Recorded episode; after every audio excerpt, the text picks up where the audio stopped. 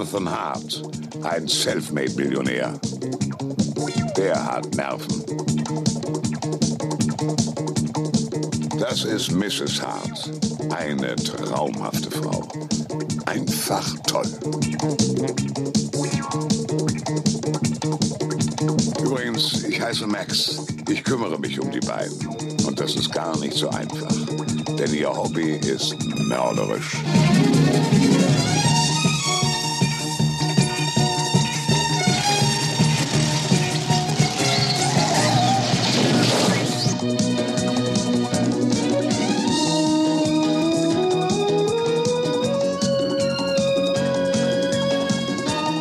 Dominik, unsere Armut kotzt mich an.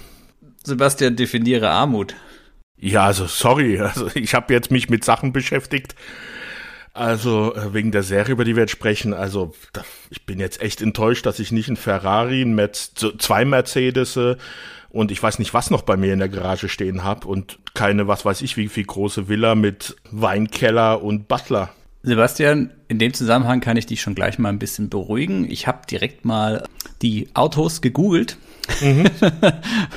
über die Serie, die wir heute sprechen. Und die sind eigentlich mittlerweile recht erschwinglich. Also ein Mercedes-Benz W123, den kriegst du für schlappe 14.000 Euro ist, glaube ich, dann schon ein Oldtimer, ne? 1980 gebaut. Okay, ich dachte immer, der wäre teurer, das Mercedes Cabriolet. Ja, das ist nicht das Cabrio. Ach so. Also dieser, diesem Haus, äh, ja, es ist schlimm, wenn man die Autos anfängt durcheinander zu bringen. Nein, das ist nicht das Cabrio, das ist der andere. ja, ja, äh, der Rolls-Royce, der Corniche, Corniche, Okay. Der liegt so, je nachdem, bei 100, äh, 150.000 Euro. Das ist, oder 150.000 ah. Euro, je nachdem. Da kommen wir schon mehr, so in das Fahrtwasser, ne? Portokasse, sage ich da mal, oder? Ja, ja. Ja, aber Sebastian, es geht doch nicht um den materiellen Reichtum. Es geht doch um den Reichtum, den wir in unseren Herzen tragen. Boah, jetzt muss ich gleich ein bisschen kotzen, echt. so ich ein bisschen, auch. so ein paar Brückchen habe ich schon im Mund, muss ich ganz ehrlich sagen. Ich auch. Ich schäme mich gerade so ein bisschen von mir selbst, dass ich das sage. Ja, aber wie die meisten es wahrscheinlich schon wissen, weil sie ja den Titel unserer Folge gelesen haben, wir sprechen heute über die Serie Hart aber herzlich oder im Englischen Hard to Hard. Sebastian, das ist doch gleich mal als Einstieg, das ist doch ein gigantisch guter Titel, oder? Für eine Fernsehserie. Meinst du jetzt also den sowohl, deutschen oder den? Ja, sowohl als auch. Also ganz ehrlich, ich finde das, das Englische, Hard to Hard, weil sie halt, das ist halt das Ehepaar hart und aber auch Herz an Herz, weil sie eben ein, ein, ein Paar sind und dann eben dieses hart, aber herzlich im Deutschen. Also, wow, ich bin hin und weg. Also da haben sie sogar meiner Meinung nach einen guten deutschen Titel gefunden, weil es ja wirklich diesen englischen Titel eigentlich auch ganz gut widerspiegelt, weil im Englischen das hart, also es wird hier geschrieben H-A-R-T, also eigentlich kein Wort an sich, sondern halt wirklich nur der Nachname. Aber je nachdem, wie es ausgesprochen wird, kann man halt daraus entweder das Herz im Deutschen lesen oder den Begriff, äh, dass es hart ist, also etwas Hartes, also hart, aber herzlich. Und das ist im Deutschen echt gut getroffen, muss ich sagen. Ja, absolut der Oberhammer, hat mich äh, völlig umgehauen. Ich bin hin und weg. ja, nee, wirklich toll. Ich hatte auch so ein bisschen überlegt, Sebastian, eigentlich sprechen wir heute tatsächlich über eine meiner mh, mm, frühkindlichen Lieblingsfernsehserien. Echt? Okay. Ja, ganz erstaunt. Ich bin so ein bisschen durchgegangen. Also wir reden ja jetzt hier von Mitte, Mitte 80er, vielleicht Mitte, Ende 80er, als ich das mal so bewusst wahrgenommen habe, diese Serie. Und wenn ich da so zurückgehe, das war ein Colt für alle Fälle, ganz klar. Dann war es Trio mit vier Fäusten. Und bevor Alf und diese ganzen Sachen kamen, würde ich echt sagen, ähm, hart aber herzlich, war da auch ganz, ganz weit oben. Weil das, die, also als ich mir jetzt ein paar Folgen davon auch wieder angeguckt habe, kamen sofort diese, diese wohlig warmen kindlichen Emotionen wieder hoch, diese Gefühle, die man halt hat, wo man sich denkt, ach ja, stimmt, das habe ich im hm, ja, späten, späten Nachmittagsprogramm immer noch so geguckt, entweder vorm Abendbrot oder so, vielleicht schon Schlafanzug angehabt und dann lief diese Serie und irgendwie ist da ist da noch in meinem kindlichen Gehirn irgendwas noch verankert, dass das mit sehr, sehr positiven Gefühlen verbunden ist. Okay.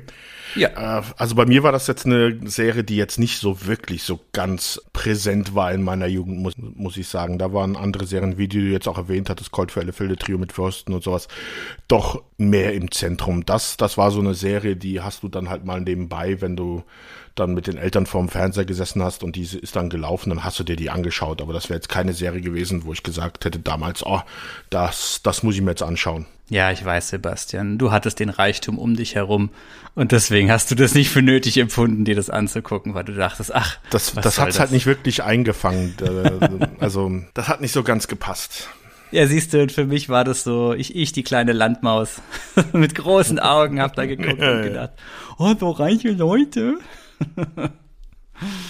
ja, wollen wir mal kurz zum Einstieg erstmal so ein bisschen die Eckdaten eingeben? Können wir gerne machen.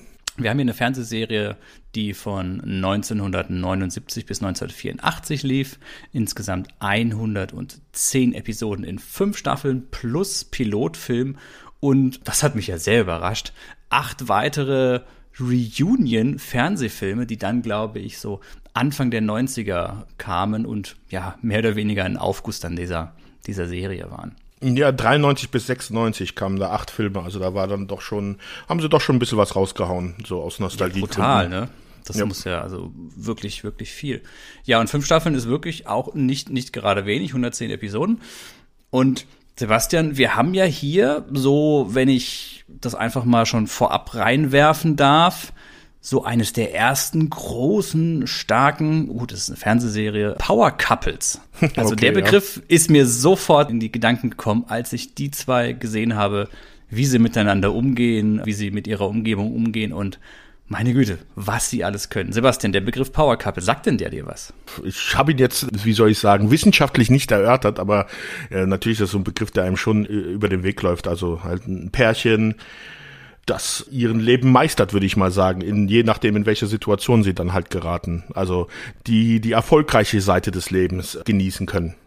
Nicht so wie wir beide. Nicht so wie wir. Wir sind definitiv kein Power Couple. Das ist leider so. Aber wir haben ja auch so unsere, unsere gewisse Hassliebe zueinander. Das ist schon in Ordnung. Ich finde, das ist auch eine Art von Power Couple. Ne? Ja, immer Spannung. Ja, immer Spannung auf der Leitung, korrekt. Ja. Ja, ein Power Couple.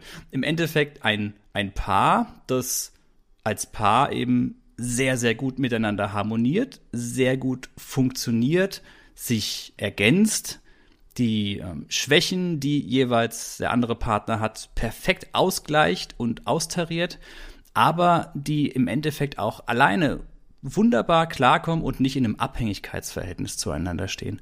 Und nicht nur quasi in ihrer Synergie, wenn sie miteinander unterwegs sind, dann zu völlig neuen, hoch, hohen Leistungen fähig sind, sondern auch noch ihre Umgebung erheben und motivieren und anspornen können. Das sind Power Couple. Und da dachte ich so, ja, die Hearts definitiv das ultimative Reiche, auch noch reich hinzu, ultimative Power Couple, ja.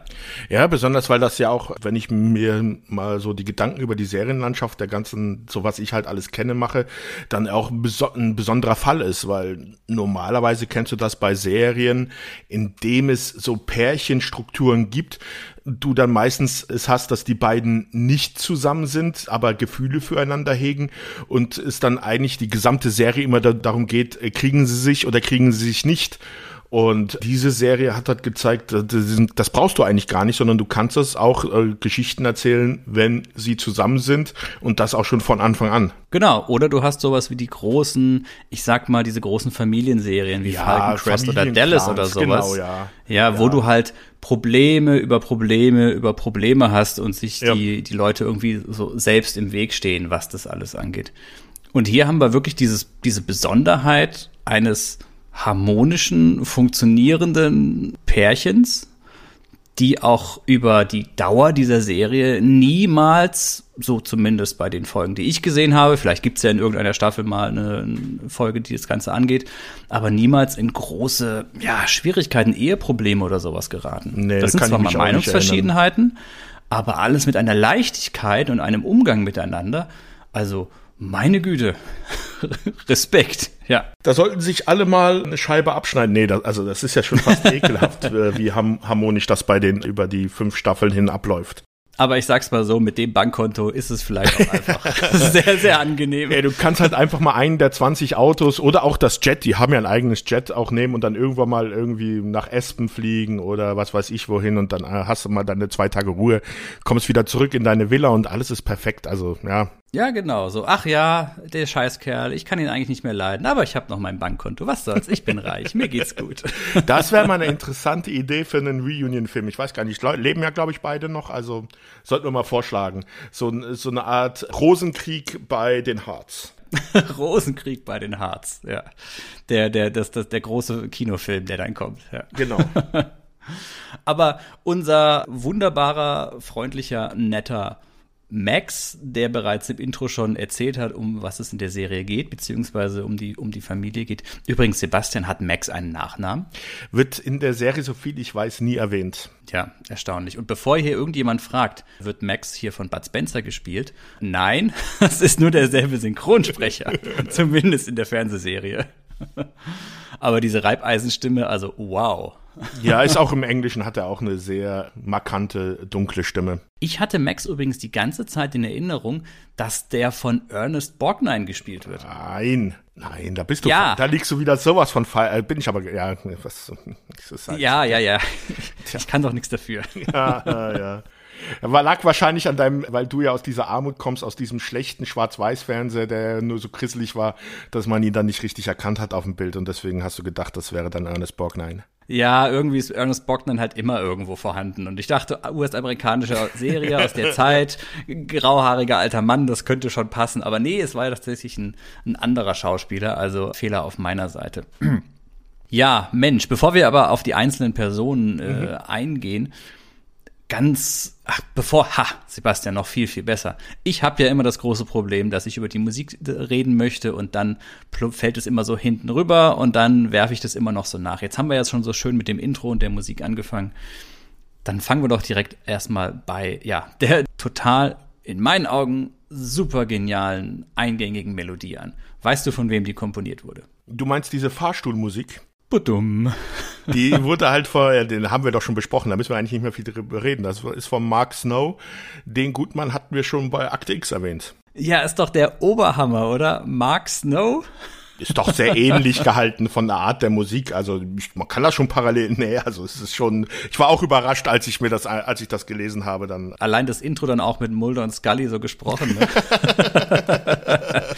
das ist Fox Mulder, ein self-made äh, FBI-Agent. das wäre, ja, das ist eine Idee, ja. Und das ist Dana Scully, eine tolle Frau. Naja, okay. Ja, aber nicht nur Mark Snow, der die Musik ja gespielt hat, sondern auch noch ein anderer, und zwar Don Davis, der ja auch noch für die Musik dabei ist. Und Don Davis hatten wir ja auch schon an der einen oder anderen Stelle. Bekannter Komponist von diversen Filmen, glaube ich bei Jurassic Park 3 hat er mitgespielt, aber vor allem bei den Matrix-Filmen war mhm. er mit dabei. Und ich glaube, in der Fernsehlandschaft kennt man ihn auch bei Serie, über die wir auch schon gesprochen haben, Sebastian. Und zwar hat er die Musik von Die Schöne und das Biest gemacht. Ah, okay. Ja. Also da schon, was die Musik angeht, zwei sehr bekannte Namen. Und eben, ja, Mark Snow, ganz überraschend. Ich hätte Mark Snow gar nicht so alt eingeschätzt, aber der ist ja tatsächlich 1946 geboren, also auch wirklich ein altes Eisen als Fernsehkomponist. Ja.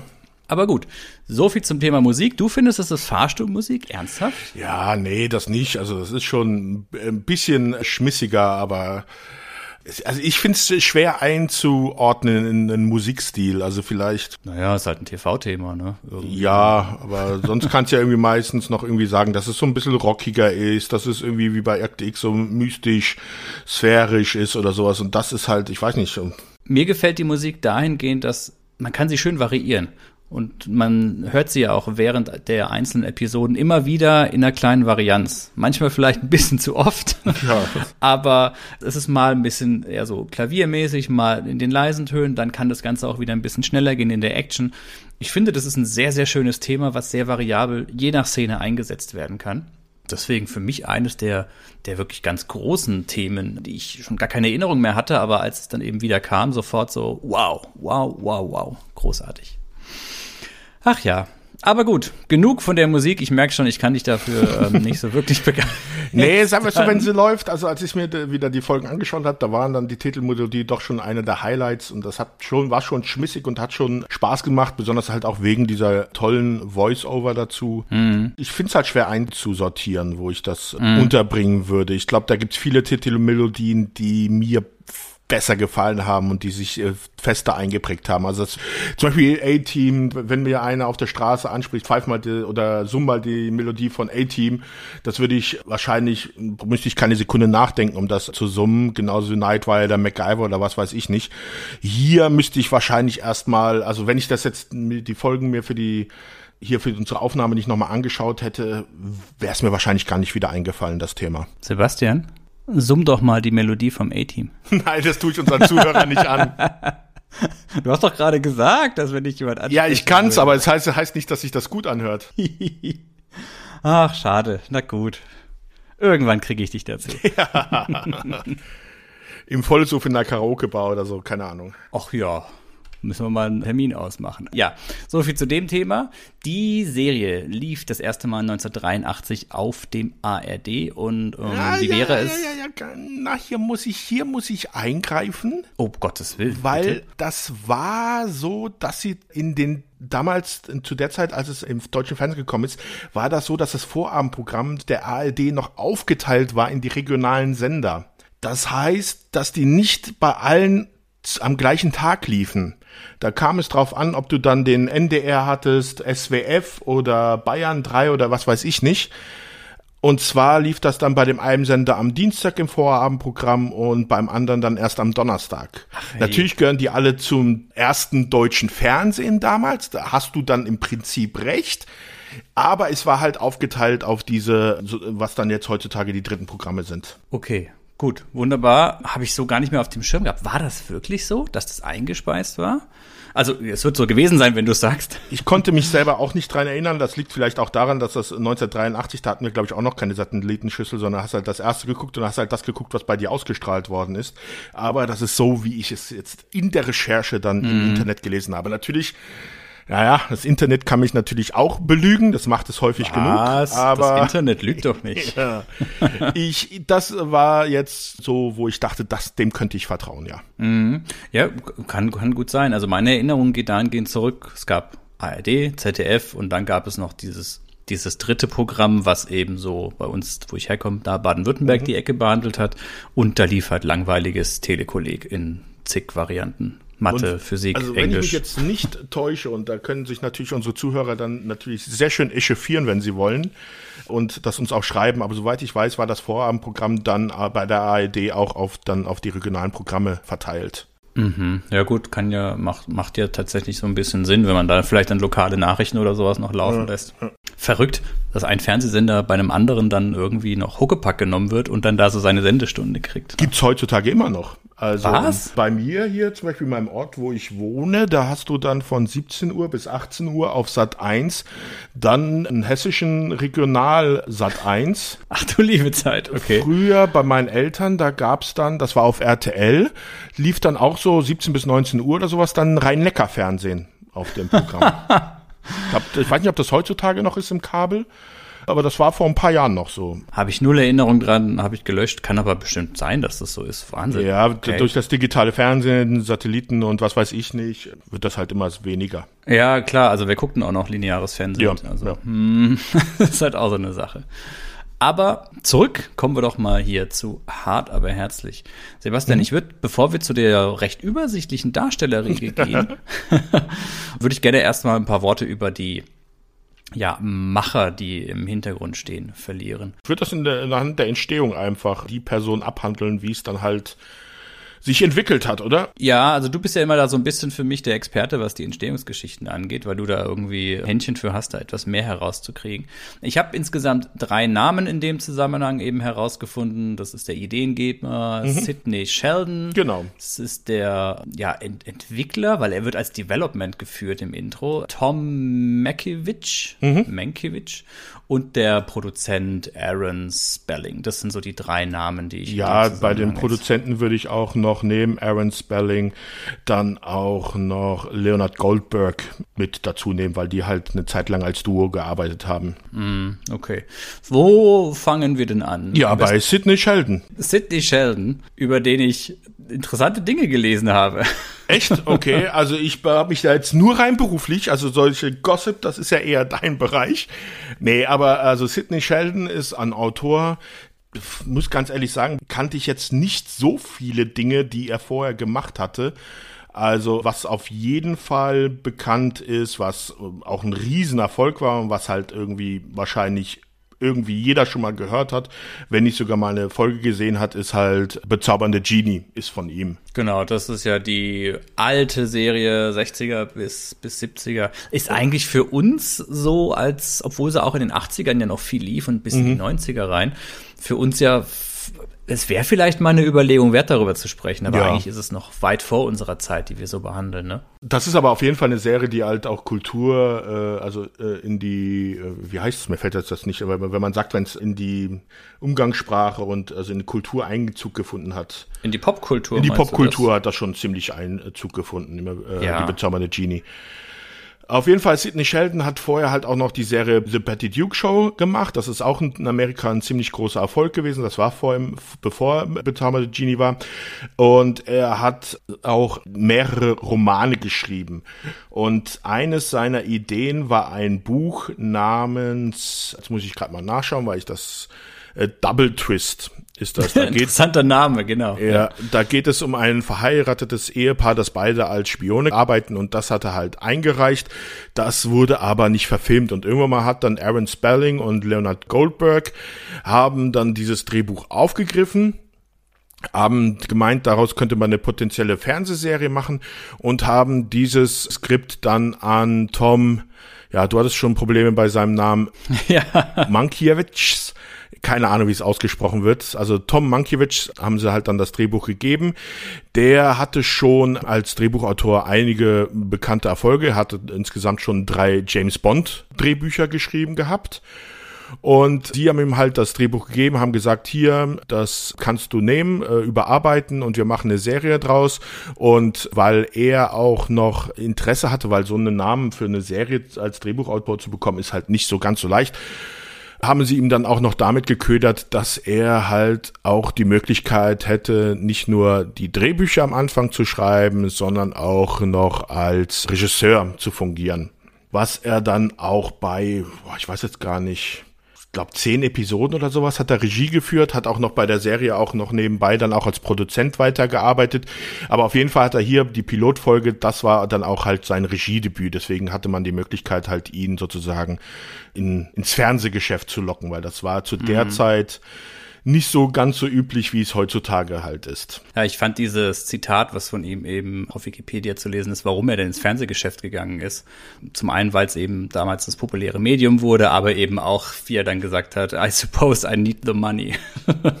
also einfach so, ayo, ich habe jetzt Geld gebraucht, ne? Ja, ist schon ein Unterschied, ob du halt einmal ein Filmdrehbuch schreibst oder ob du bei einer Serie, was weiß ich, wie viele Skripte für eine Staffel schreiben kannst. Mm. Das dürfte sich wahrscheinlich beim Autor schon ziemlich ausschlaggebend zeigen. Ja, als ich so ein bisschen was gelesen hatte über diese, diesen ursprünglichen Plot, wie hast du gesagt, Double, Double Twist? Double Twist, ja. Double Twist, genau. Hatte ich so ein bisschen an Agentin mit Herz erst denken müssen an diese Serie. Da ist es okay. ja dann auch mhm. so, dass die dann später heiraten und eben als Agenten arbeiten. Mhm. Also fand ich sehr interessant. Nee, was ich noch über ihn gelesen hatte, ist, dass er wohl in jungen Jahren, ist eigentlich ganz gemein, warum ich hier lache, äh, als manisch-depressiv gegolten hat und auch einen Selbstmordversuch hinter sich hatte. Sein Vater Sidney Sheldon jetzt, oder? Ja, Sidney Sheldon. Ja.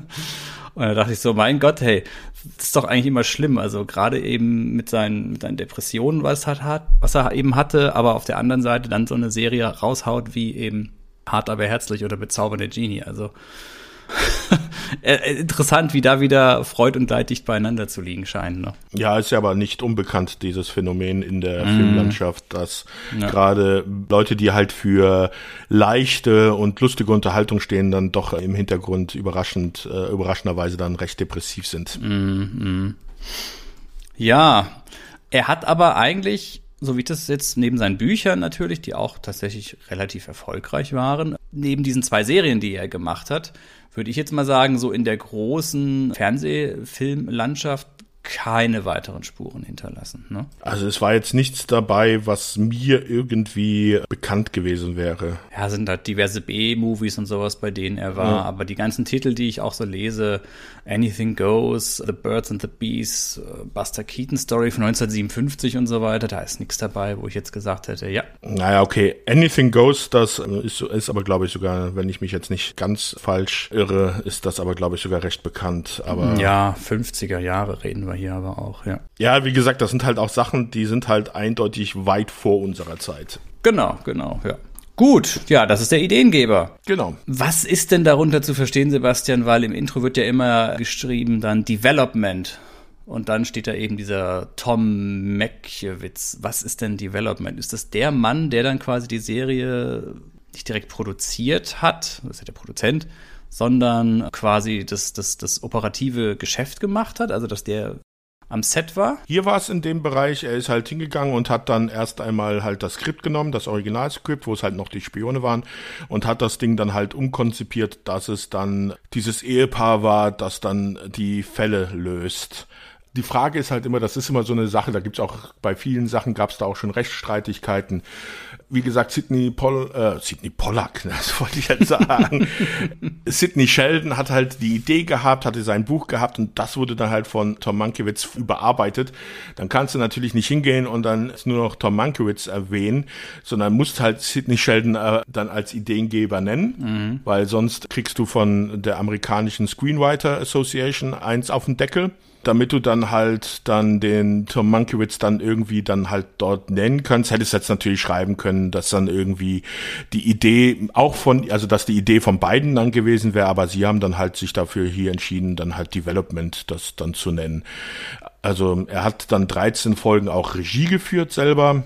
Ich weiß gar nicht, ob er auch welche geschrieben hat. Ich finde es ja so schön, dass er unter anderem auch den Beinamen Script Doctor hatte weil er immer vorhandene Skripte quasi nochmal, ja, also er war dafür bekannt, dass er Filme gefixt hat. Also er hat genau. Szenen, Szenen geschrieben, unter anderem auch für Steven Spielberg, Gremlins, anscheinend wohl auch für die Goonies, für, für Batman, äh, für den ersten Entwurf und so weiter. Das finde ich eigentlich ein total spannender, spannende Tätigkeit, wenn du Script-Doktor bist. Du kriegst ja. da von einem, von einem großen Namen wie Steven Spielberg kriegst du ein Skript und dann fängst du an zu sagen, ja, das ändern wir noch. Und hier kommt noch eine Szene mit rein und in anderen Werken rumpfuschen und sagen, hier, das ist doch so viel besser. Ja, aber das ist aber gar nicht so unschlau. Selbst die größten Autoren haben ja, wenn du an so einem Buch sitzt, glaube ich, hast du irgendwann mal so einen Tunnelblick. Dann schreibst mhm. du dein Ding runter und du bist halt davon, also äh, kommt drauf an, wie du jetzt selber gepolt bist. Entweder du bist davon sowas von überzeugt und kannst nicht einsehen, dass da irgendwas Schlechtes dran ist, oder du bist jemand, der seine äh, getätigte Arbeit immer in Frage stellt. Und da ist es dann nicht schlecht, wenn du dann das einfach mal jemanden gibst, der halt auch aus diesem Feld kommt, der mal dann drüber schaut, sich das dann halt von einer anderen Perspektive aus anschaut und das Ganze dann einfach mal, ja, meistens ist es wahrscheinlich dann, dass es gestraft wird, dass man halt unnötige Dinge rausschreibt, weil es gibt ja auch häufig Autoren, die ziemlich verliebt sind in ihr, das, was sie schreiben, dass du einfach so, so ein Drehbuch dann auch ein bisschen stringenter und auch logischer dann aufbaust.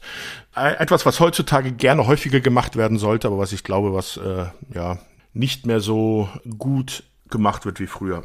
Ich finde es einfach nur großartig. Also das ist so ein Job, wo ich denke, das könnte ich auch machen. Nörgeln, In den ja. Arbeiten von anderen, genau, nörgeln. In den Arbeiten von anderen rummachen, so. Ja, das ist ja ganz gut hier, aber wie wär's, man könnte noch die und die Szene ändern, Herr Spielberg. Ja, ja, ich weiß, Sie haben da ein paar Oscars, aber ja, ist doch genauso wie, wie dein Chefjob. Ja, genau. Also so ein bisschen die Arbeit von anderen beurteilen. So, das streichen wir raus, den Namen ändern wir nochmal. Das ist zu lang.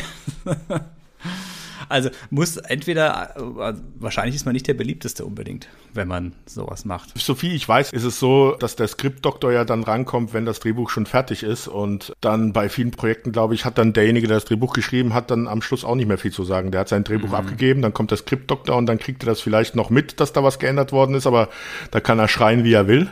Wenn er nicht gerade jetzt Spielberg oder wer ist, dann äh, hat er einfach Pech gehabt wahrscheinlich. Mhm. Ja, ich stelle mir das vielleicht so ein bisschen ähnlich vor wie so ein Lektorat, wo dann auch noch mal so ein bisschen Rücksprache ja, gehalten ja, wird, wie ja. man Sachen dann, dann ändern kann. Aber insgesamt äh, gefällt mir sehr. Ja, mh, mm, zum guten Tom haben wir, glaube ich, sonst nichts weiter. Mh, mm, Aaron Spelling, der Produzent. Es ist ja ein Tja. absoluter Tausendsasser. Du hast jetzt noch einen anderen Namen mit ins Boot geworfen, aber ich würde gerade bei Aaron Spelling zumindest ein paar Serien raushauen. Äh, Drei Engel für Charlie, Beverly Hills 90210, Dynasty. Denver Clan im Deutschen. Denver Clan, genau, vielen Dank. Ja, allein diese Serien sind ja schon absolute Oberkracher, die er da Ja, da, da, da sind aber, also Melrose Place ist noch so eine große. Fantasy Island hat er gemacht. Mhm. Ein Hotel ist auch noch eine Serie in den äh, 80ern gewesen, die recht lange gelaufen ist. Äh, Love Boat, TJ Hooker, der hat in allen Genres gefischt, weil zum Beispiel auch, ich weiß nicht, ob du es weißt, aber auch die Serie Clan der Vampire war von ihm produziert. Wir reden hier ja auch von jemandem, also der gute Mann ist schon seit äh, geraumer Zeit verstorben, 2006. Wir reden hier aber auch von jemandem, der 1923 geboren ist, also sein Hauptmerk, sein Wirken ging so Ende der 50er, Anfang der 60er los und hat sich dann ja, durchgezogen bis in die, ja, meine Güte, bis in die 2000er fast hinein. Ne? Der Mann hat bei IMDB 232 Einträge bei Produktion. Ey, wo, wo, holen solche Menschen so eine Zeit her? Weil Produktion, das ist ja das Ganze drumherum. Das ist ja hauptsächlich die finanzielle Seite, ne? Ja, ich sag dir, am meisten ist er wahrscheinlich dann später auch nur noch produktionmäßig gewesen, Geld. Und dann hat er noch Angestellte, die dann, was weiß ich nicht, alles machen. Also der hat da am Schluss eigentlich nur noch Ideen gesucht, hat das Geld dafür gegeben. Aber dass er dann so dieses, wirklich dieses, dieser Producer am Set, also der, da, das ist er nicht mehr gewesen. Ja, ich stelle mir eben vor, dass solche Menschen so maximal mit ein bis zwei Stunden Schlaf am Tag äh, auskommen und ansonsten einen festgetakteten Tag haben, am besten 300, 370 Tage im Jahr, was natürlich nicht möglich ist, und dann halt wirklich nur an solchen Konzepten arbeiten und das Ganze managen. Also ich stelle mir das ein bisschen anders vor. Ich glaube, der sitzt in seiner Villa. Der hat sich ja in, weiß gar nicht, war das LA oder irgendwo hat er sich auf jeden Fall äh, eins der größten Anwesen in dem Gebiet dann gebaut. Der hat sich eine Villa gebaut mit 123 Räumen. Also besser gesagt, er hat zuerst eine Villa gekauft, die Bing Crosby gehört hatte.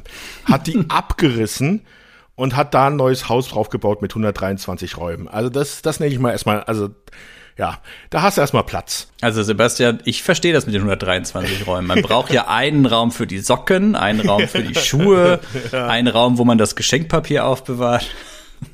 Auf jeden Fall, ich glaube, dem sein Arbeitstag sah eher so aus, der hat zwei Stunden am Tag gearbeitet, nicht mehr. Dann kamen da halt die, seine ganzen Hansel rein, haben ihm Drehbücher vorgelegt, haben gesagt, hier, in dem Drehbuch geht's um das oder das ist die Idee. Da hat er gesagt, nee, ist kacke, schmeiß weg. Dann sagt er, okay, das ist gut, lese mal weiter und komm morgen wieder und sag mir ein bisschen mehr drüber. Und dann, wenn es ihm was gefallen hat, dann hat er sein Geld gegeben. Also so stelle ich mir das eher vor. Oder er hat die Skripte halt gesucht in seinen 123 Räumen und war den ganzen Tag unterwegs und hat gedacht, ach, wo habe ich das jetzt schon wieder hingelegt? Je. Ganz oben im Ankleideraum oder unten im Candy Room? Ach, ich weiß es nicht. Naja, also es muss schon ziemlich viel schiefgelaufen sein, damit man dann solche Serien auch wie Charmed oder eine himmlische Familie produziert. Ja, ja. Gerade ein paar ja. Leute. oh Mann, hey, was ist denn Vergrätzt. jetzt los, Sebastian? Herrje, komm mal wieder zu dir. Ja, du hast noch einen zweiten Namen genannt in dem Zusammenhang. Mit genau, also das war halt Leonard Goldberg. Leonard Goldberg und Spelling hatten zusammen mehrere Jahre lang eine Produktionsfirma, äh, Spelling und Goldberg. Und der war halt auch bei einigen der Serien hat er mitproduziert, die, für die halt auch Spelling bekannt ist. Der hat zum Beispiel auch bei der Drei Engel für Charlie, war er Produzent, dann hat auch die Filme da produziert die dann später gemacht worden sind. Der gute Mann ist auch, nicht auch, aber ist erst vor kurzem verstorben und hat jetzt mit 84 Credits bei Produktion natürlich nicht so viel wie Spelling, Aber ja, der war halt mit Spelling zusammen an einigen Serien, also Drei Engel für Charlie, TJ Hooker, Fantasy Islands und sowas. Das waren Serien, genauso wie halt äh, Hart aber herzig, wo sie zusammengearbeitet haben. Es ist immer wieder spannend, wie die, je mehr, ich habe es glaube ich schon mal in einer anderen Folge gesagt, je mehr Serien wir so durchleuchten und darüber sprechen, je mehr zeigt sich so diese Vernetzung zwischen den ganzen Produzenten, also den Machern, den Ideengebern, ja. dass die immer wieder ähnliche Namen auftauchen und da war der wieder beschäftigt und so weiter. Das ist ganz faszinierend. Das eine schöne Begleiterscheinung, die wir zu Beginn, als wir diesen Podcast ja geplant hatten, da bin ich gar nicht so drauf gekommen, dass das eine, eine Sache ist, die sich so langsam herauskristallisiert. Also richtig, richtig spannend. Mm, ja, Mensch. Sebastian, wie sieht's aus? Haben wir denn schon eigentlich dahingehend alles abgehakt und wollen wir direkt zu den Darstellern oder wollen wir vorab vielleicht noch mal ein, zwei, drei kleine Sätze zur Serie, zur Handlung an sich verlieren. Weil ich glaube, wir haben zwar jetzt viel so ein bisschen grob über das Setting gesprochen, aber so richtig eingestiegen sind wir noch gar nicht, ne? Ja, also, was kann man sagen? Also, das, wir haben noch gar nicht das Genre auch definiert. Ja, das ist eine gute Frage, ne? Krimi-Action-Serie Sophisticated Comedy ist, sind die Genres, die im Internet erwähnt werden. Ich fand jetzt den Begriff Sophisticated Comedy, habe ich jetzt sonst bei noch keiner einzigen Comedy-Serie sonst irgendwo gelesen. Wo warst du denn da? Wikipedia, ganz normal Wikipedia. Keine Ahnung warum. Die das jetzt Sophisticated Comedy nennen, vielleicht weil es einfach im äh, stinkreichen Milieu ist. Okay, weil ich, ich habe hier nämlich Mystery auch noch stehen. Ah. Mystery, Romance, Detective Fiction, Adventure ja. und Action. Also Mystery fand ich halt sehr gewagt. Ja, ja. Also, vielleicht war das das Mystery der Ende 70er, Anfang 80er, aber Aha. heutzutage verstehen wir unter Mystery vielleicht ein bisschen was anderes. Nee. Mhm. Aber was haben wir? Genau, wir haben eine Serie, im Zentrum steht das Ehepaar Jonathan und Jennifer Hart. Hm? Äh, äh, ruhig weiter. Ich finde es schön, dass du gerade bei ihr jetzt den, den, den Namen gesagt hast. Da kommen wir ja noch dazu. Red weiter. Okay, ich weiß jetzt nicht, was du meinst, aber okay. Ich meine ihren, ihren, den Namen der Schauspielerin, den ich mindestens genauso gut finde. Ach so, ja, den, da, da, genau. Zu den Schauspielern kommen wir aber noch. Mhm. Auf jeden Fall dieses Ehepaar Hart gehört so zu den, ja, das sind die Bezos von heute, oder? Also von damals. also Jonathan Hart, man weiß nicht genau, was er macht. Er ist auf jeden Fall Self-Millionär, hat mhm. die äh, Hart Corporation, in der je nachdem, was gerade für die Folge benötigt wird, irgendeine Firma inkludiert ist. Er macht in Technik, in Stahl, in, ach, in allem, was es gibt, immer das, was halt gerade benötigt wird. Genau. Hart Industries, da ist er der CEO, also Hart Industries gehören ja auch die Werften, äh, sind dann die Hartwerften oder ähm, ja genau, wie du schon sagst, Stahl und ähnliches. Ja, aber auch wenn du sagst, er ist der CEO, arbeiten sieht man ihn nie wirklich. ja, der ist halt schon an dem Punkt hinaus, dass er arbeitet. Ne? Ja. Genau, und die beiden haben nebenbei halt noch das Hobby Morde aufzuklären, Entführungen, in Spionagefälle hineinzugeraten und was weiß ich nicht alles. Das ist schon der erste Punkt, Sebastian. Das habe ich nämlich auch erst noch so in Erinnerung gehabt. Das ist dieses, dieses reiche Power Couple. Er ist halt da, ihm gehört diese Firma oder er ist da halt der große Oberchef. Ähm, sie ist ja, arbeitet ja als Journalistin noch so ein bisschen nebenbei und in ihrer Freizeit, was Millionäre so in ihrer Freizeit machen, klären sie noch Mordfälle auf. Aber als ich dann so ein paar Folgen wieder geguckt habe, ist mir aufgefallen, dass die so ganz bewusst jetzt privatdetektivmäßig beauftragt werden oder so, dass das gar nicht unbedingt der Fall ist. Nee, die, die schlittern immer rein. Die kennen halt. Genau. Die haben sehr komische Bekannte, sagen wir es mal so. Genau, das ist ja immer so ein bisschen ihr Umfeld. Also es ist schon so, dass der Jonathan Hart der ist ja, das ist ja ganz furchtbar eigentlich. Also er ist ja nicht nur, er ist ja nicht nur reich und, und, und intelligent und clever und gut aussehend und, und ein weltmännisch, sondern er ist ja auch gerne mal undercover unterwegs, wenn es um irgendwie Ausbeutung von Arbeitern geht ja, ja. oder um Schmuggel, um Diebstahl und so weiter. Er ist ja so der, oh, ganz furchtbar. Er ist ja so der, der reiche Schnösel in Anführungszeichen, der er dann aber nicht ist, der sich auch noch für die Armen und Schwachen einsetzt. Der Undercover-Boss würde es auf RTL ja, dann.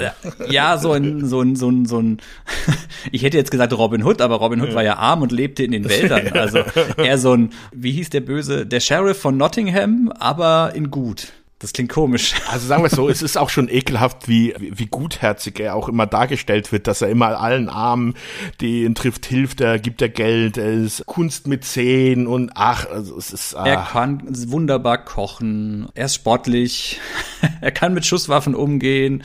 Also es gibt eigentlich nichts, was er, was er nicht kann. Ne? Nö. Aber seine Frau ist, tritt, ist ja dem irgendwie, steht ja nichts nach. Die ist ja da genauso in der Lage. Das Lustige ist, weißt du, was sie vom Beruf ist? Also Sie wird ja, in, wenn man so ein bisschen recherchiert, als frei arbeitende Journalistin geführt. Nicht, dass ich da irgendwas mal von mitbekommen hätte. Ich hatte aber auch eher so das Gefühl, dass sie halt als Autorin arbeitet. Das kam für mich eher so rüber, dass sie halt schreibt, weil sie immer wieder über ihre Skripte auch oder ihre Manuskripte halt spricht. Echt okay, also ich habe da selten irgendwie äh, Assoziation gehabt, dass die irgendwie was äh, arbeiten würde sondern dass die halt immer nur an den Lippen ihres Mannes hängt sowohl wenn er was redet oder wenn sie sich küssen.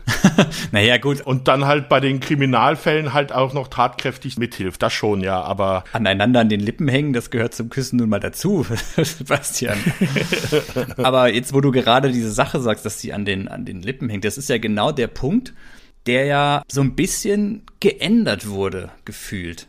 Also es hat sich ja schon dahingehend geändert, dass das Intro, das wir ja gehört haben, zumindest in der ersten Opening Sequence von der ersten Staffel, dass sich da der Text ein bisschen in der zweiten Staffel geändert hat. Genau, das schon, ja. Also im Englischen. Ich weiß jetzt gar nicht, ob das im Deutschen auch war, aber im Englischen. Ja, das weiß ich jetzt auch nicht, ja.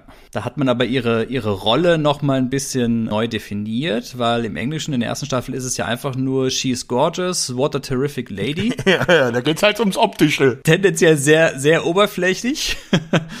Der zweiten Staffel dann weiterhin She's Gorgeous, aber She's one lady who knows how to take care of herself. Sehr viel besser finde ich es ehrlich gesagt auch nicht, weil es ist ein bisschen traurig zu erwähnen. Ja, ja, das ist schon eine Frau, die, die auf sich Acht geben kann. ja, schön, dass du es doch mal erwähnt hast. weil das ist ja schon eine Seltenheit, ne? Ich glaube, im Deutschen war es immer das Gleiche und im Deutschen mm. heißt es, das ist Mrs. Hart, also wir haben es ja eingespielt, das ist Mrs. Hart, eine traumhafte Frau, einfach toll. Ja, ja, das ist ein bisschen, ein bisschen neutraler, aber im Englischen, da haben sie sich mit dem einen oder dem anderen Satz, finde ich, keinen Gefallen getan. Aber okay, wir sind da halt auch Ende 79, Anfang 80er, da war das, war das noch was anderes, ja. Da kann sie froh sein, dass sie überhaupt einen Job, auch wenn er nur erwähnt wird, hatte. Mm. Aber die, die Rollenverteilung ist hier trotzdem relativ klar. Also er ist halt der, der Industriemann. Ich sag mal, er ist auch so ein bisschen der, der härtere von beiden. Er ist immer der, der sich prügeln muss. Genau, er ist auch Und so das kann weit, er auch. Also. Ja, ja, klar, hallo. Er ist ja, ja. reich. Ja. er ist auch ein bisschen misstrauisch und auch so eher, dass er mal den Braten riecht und sich denkt, ja, das geht hier alles nicht so mit rechten Dingen zu und recherchiert da auch mal so ein bisschen so, geht, geht der Sache etwas nach. Sie dagegen, Jennifer, wirkt immer so ein bisschen leichtherziger, etwas, etwas lockerer. Stellt dafür aber auch ein gutes, ja, Gegengewicht, ein gutes Gleichgewicht zu seiner Art da. Also die beiden ergänzen sich da auch immer ganz gut, weil er ist manchmal schon ein bisschen, ja, ein Stück weit würde ich sagen, zu hart und zu ernst und sie bringt da halt schon immer ein bisschen Lockerheit rein. Das ist zwar manchmal etwas übertrieben, weil in mehr als einer Folge wird auf dieses Power Couple auch gerne mal geschossen. Oder es explodiert irgendwas oder wie es halt auch immer ist in diesen Krimiserien. Und ganz ehrlich, Sebastian, diese Leichtigkeit, mit der Jennifer Hart da manchmal durchs Leben geht, ja, die hätte ich ja gerne. Also es ist ja wirklich so, da, da, da fliegen die Kugeln ihnen um die Ohren und eine Sekunde später lacht sie und meint so, huch, mein Kleid hat ein Loch. Ja, aber die sind ja sowieso die hatte. Äh, die wow. Haben, äh, also die sind, äh, die, oh, das, ja stimmt, äh, Wortspiel, die hatte. die kommen da in Mordfälle rein mit Spionen und da werden Leute entführt. In der ersten Folge, die in Deutschland ausgestrahlt wird, wird ein Killer auf Jennifer Hart angesetzt. Aber Glaubst du mal, die rufen irgendwann mal bei irgendeinem Fall die Polizei? Also komm, bitte, das lösen sie selber. Genau, vor allem ist ja in dieser ersten Folge gleich der Mordanschlag auf sie, dass da der Herd in der Küche explodiert, der wird ja manipuliert. Ja. Sie kommt da gerade so mit dem Leben davon und das Erste, was sie dann sagt, ist ja, naja, äh, ich wollte dich ja eigentlich überreden, die Küche neu zu machen, aber ich hatte dann eine andere Idee. so geht er so ganz locker drüber hinweg. Ja, aber nicht nur sie, das ist ja auch in dieser Episode, kommt doch diese Frau in den äh, Friseursalon und schießt auf den Friseur. Mhm. Und dann sagt ja auch der, weil der halt mit Kriminellen sagt, ah, da brauchen wir keine Polizei oder sowas, das regeln wir so. Hallo, da wird geschossen. Da sind was weiß ich wie viel. Da hätte äh, die Polizei wäre in zwei Minuten vor Ort. Sebastian, das sind diese reichen Parallelgesellschaften, von Ja. denen wir nichts wissen. Ja, ja, da hast du recht. Ich weiß auch nicht. Ja. Ja. Die leben, die leben da in ihren Himmelsfestungen und, und machen da ihr eigenes Ding. Davon wissen wir kleine Leute gar nichts. ja, ja. Ja, da kann man natürlich wahnsinnig viel hineininterpretieren. Natürlich ist es eine lockere Action, Krimi, fast schon Komödie. Was hattest du vorhin gesagt? Das klang doch gerade so interessant. Sophisticated Comedy. Sophisticated Comedy, absolut. Ja, wow, das trifft's echt gut, wenn man so drüber nachdenkt. Das ist halt die Comedy, da hast du halt ein Shampoosglas in der Hand und spreizt den kleinen Finger ab. Ja, und man, man ist ja reich. Es ist ja alles okay. Ja, ja, man kann sich ja alles kaufen einfach, wenn was kaputt geht. Wenn, Ja. er, wenn man angeschossen wird, man kann sich ja den besten Arzt leisten und das Ja. ist ja, es, es besteht ja keine Gefahr für einen. Ich wäre gerade fast gestorben, aber mein Gott, ich habe ja noch mein Bankkonto. das ist alles eine sehr, sehr entspannte Haltung, die die da haben. Da sagt doch mal einer, Geld macht nicht glücklich, ne? Bei den Harz würde Genau, ich sagen, ja. ach ja. Ja, Mensch, natürlich ist es jetzt alles ein bisschen überspitzt dargestellt. Die Harz sind jetzt in keinster Weise herablassende Leute oder sowas überhaupt. Nee, das ist es ja. Das ist ja noch, die sind ja auch noch gut Menschen bis zum Dort hinaus. Also, Ja, es ist natürlich perfekt. Also perfekter geht's eigentlich gar nicht. ja. Und in der Mitte zwischen diesen beiden steht dann halt auch noch Max. Wie würdest du seine Rolle bezeichnen hier? Sehr schön, Sebastian. Diese Frage wollte ich eigentlich auch dir stellen. Wahrscheinlich willst du auch auf den gleichen Begriff hinaus, den ich mir hier rausgesucht habe. Okay. Den Begriff des Majordomus. Nee, das jetzt, nee, ich hätte einfach schnöde Butler gesagt. Schnöde Butler, ja genau, das ist er ja nicht, ne? Ja. Also ich hätte ihn schon so ein Stück weit mit Higgins verglichen aus, aus Magnum, der Okay. ja auch so grundsätzlich, also, oder anders angefangen. Sebastian, ein Majordomus, weißt du, was das ist? Ja, das ist halt der Herr des Hauses. Genau, aber jetzt nicht Also nicht der Besitzer, sondern halt der den Haushalt führt. Genau, der im Endeffekt aber auch für das Haus spricht oder für die Belange des Hauses spricht. Also meistens ist der Majordomus auch derjenige, der quasi dem sonstigen Personal eben vorsteht und der eben nach außen hin im Auftrag der, der eigentlichen Hausherren, ja, die Geschäfte so ein Stück weit führt oder auch das, das Wort eben an, nach außen hin richtet. Und ich würde So habe ich Max. den nie gesehen, muss ich sagen. Ja, ja, ja. Also klar, er kommt natürlich einfach nur rüber als A-Chauffeur und dann kocht er noch ein bisschen. Aber er ist kümmert schon, sich um den Hund, macht die, sich macht die Tür auf, wenn, ge, wenn geklingelt wird, bringt die Getränke. Also für mich war das immer der Butler. Ja, also gut, er ist der Butler, verdammt. Ich habe doch hier versucht, einfach nur noch ein bisschen Ja, Konversation aber zu betreiben. ich brauchte jetzt diesen Punkt, dass er der Butler ist, weil ich das Ja. ziemlich assi finde. Weil in der Hintergrundgeschichte, das habe ich aber, die Folge habe ich jetzt selber nicht gesehen, wo das erwähnt wird, Mhm. aber es ist wohl so, dass Max damals einen achtjährigen Jonathan Hart auf der Straße aufgelesen hat und ihn zur Schule geschickt hat und ihm seine Ausbildung ermöglicht hat. Und dann denke ich mir, Alter, der muss dann, du hast da diesen Jungen rausgebracht, du hast ihn gefördert, dass er zur Schule gehen kann, dass ein Multimillionär aus ihm werden kann. Und was bist du am Schluss? Bist du sein scheiß Butler? Danke, alter Mann. Du darfst jetzt mein Diener sein. Genau. Danke, dass du mich aus der Gosse geholt hast. es gibt aber diese eine Folge, ich glaube, das ist in der, in der vierten oder fünften Staffel. Er hat ja, Max hat ja irgendwann später eine, wie nennt er es so schön, eine Briefehe. Okay. Also das ist dann quasi eine Brieffreundschaft mit einer älteren Dame, wo es dann auch irgendwie heißt, hier, die wäre sehr wohlhabend und reich und hätte ein Haus und so weiter. Aber sie würde ihn niemals besuchen können, weil sie eine Flugangst hat. Aber dann, ah, hat er vergessen, sie kommt mit dem Zug. Dann ist halt das Problem, er ist ja hier eigentlich nur der, ich sag's jetzt einfach nochmal, der Majordomus.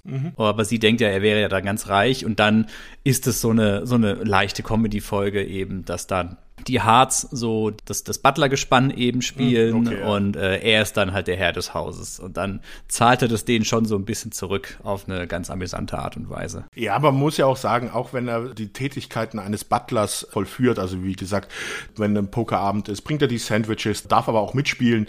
Also er wird schon behandelt, obwohl er die normalen Tätigkeiten eines Butlers macht, wie ein Familienmitglied. Ja, er ist ja auch in einem schon sehr gesetzten Alter, schon direkt in der ersten Staffel, wo man sagen würde, er ist so ein bisschen der Care-Bär, der halt so auch auf alles Acht gibt, dass das alles so ein bisschen zusammenpasst. So Vati und Mutti in einem. Ich denke auch, ja, wie du sagst, er, er Familienmitglied und bei ihm hat man ja auch das Gefühl, er macht diese Aufgaben durchaus, durchaus gerne. Also es gibt ja auch genug Episoden, wo er dann einfach noch mal im Schlafanzug selber durchs Haus läuft oder ähnliches. Ja. Also da ist ja, das ist ja schon. Aber grundsätzlich, die Rolle, die, die Rollen sind im Zweifel klar verteilt, ne? Im mhm. Arbeitsvertrag wird bestimmt alles so drinstehen, man weiß, bei schlechten Zeiten. Ja. Also wenn doch mal wieder ein Löffel vom Tafelsilber fehlt, dann gibt's halt eine Gehaltskürzung, ne? Ja. Und dann fehlt eigentlich nur noch der vierte Charakter im Bunde. Äh, du meinst Jetzt wirklich den Hund? Ja, natürlich. Was? Warum? Das ist der einzige Charakter, der auch in jeder, fast in jeder Folge auftaucht. Ja, das stimmt allerdings. Und natürlich, wie, wie, wie ist es immer in solchen Serien? Der Hund bei solchen reichen Leuten, entweder ist es so ein großes, monströses Hund, wie es halt, monströser Hund, wie es bei Magnum der Fall ist, oder es ist halt so ein kleiner Handtaschenhund. Ja, und äh, ich muss ganz ehrlich sagen, also diese Rasse kannte ich vom Namen jetzt her gar nicht. Löwchen heißt diese Rasse. Sagt mir auch überhaupt nichts. Also ich habe ja auch einen Hund und mhm. ich kenne mich bedingt mit, mit Rassen aus, aber den, diesen Begriff habe ich tatsächlich auch noch nie gehört. Die Rasse heißt Löwchen, ist eine anerkannte französische Hunderasse der FCI Gruppe 9 Sektion 1.3 Standard Nummer 233, was auch immer das bedeuten mag. Ach, Vielleicht die zwei Hundezüchter, die bei uns zuhören, können damit was anfangen. Okay. Nee, also ich habe eher gedacht, dass es halt irgendwie sowas, sowas, sowas Kleines ist. So irgendwas Terrier-mäßiges oder so. Was. Dachte auch mal, das wäre ein Terrier, aber das ist eine eigene Rasse. Okay. Und er heißt ja im Deutschen anders als im Englischen. Ja. Im Deutschen hat er den schönen deutschen Namen Friedwart. ist ja nichts Verkehrtes an so einem Namen. ja, im Englischen heißt er Freeway, also Autobahn weil sie ihn an einer Autobahn aufgelesen haben. Natürlich, ja, natürlich. Die ja, reichen natürlich. gut, die reichen gut Menschen. Und äh, Friedwart war dann, glaube ich, so erklärt, weil sie ihn bei den Bayreuther Festspielen aufgelesen haben. Mhm. Wenn ich mich jetzt nicht mehr ganz irre, aber das ist halt auch. Das könnte wieder so ein, so ein, so ein Eindeutschungsding sein, ne? Ja, ja, ja. Aber, aber, aber ich finde es, aber es passt auch zu den Harz, dass die halt einfach mal zu den Bayreuther Festspielen fahren, dort einen Hund finden und den dann halt mitnehmen. Boah, Sebastian, jetzt stell dir dir mal vor, ich hätte die Idee gerade für den ultimativen Serien-Crossover. Was denn? Columbo trifft auf die Harz.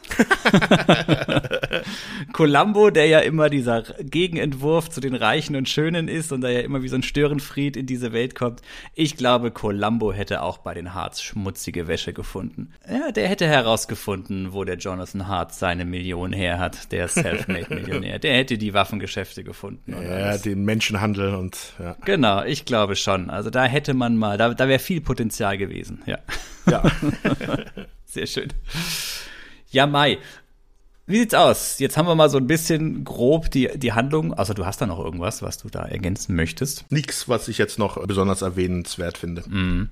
Dann würde ich vorschlagen, gehen wir mal in die Welt der Reichen und Schönen und sprechen mal über die drei Darsteller, und ich würde ja gerne mit, den, den Nachnamen finde ich immer dann so lustig, habe ich immer den Drang, das dann deutsch auszusprechen.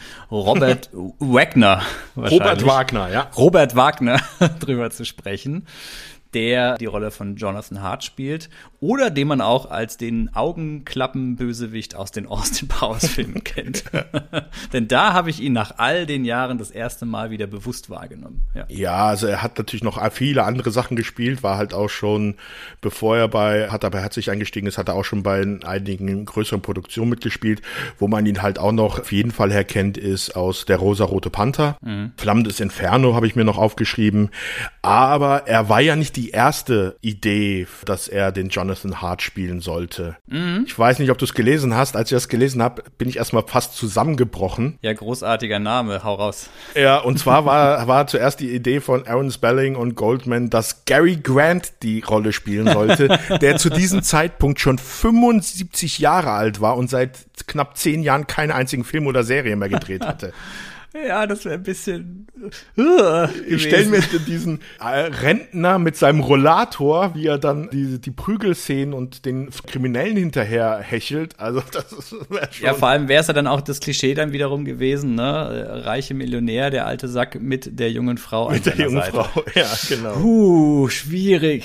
Ja, gut, dass sie davon abgegangen sind. Ja, also da, ja. ich weiß auch nicht, was für Teufel die da geritten haben. Also, also 75 damals war noch was anderes als heutzutage 75. 75.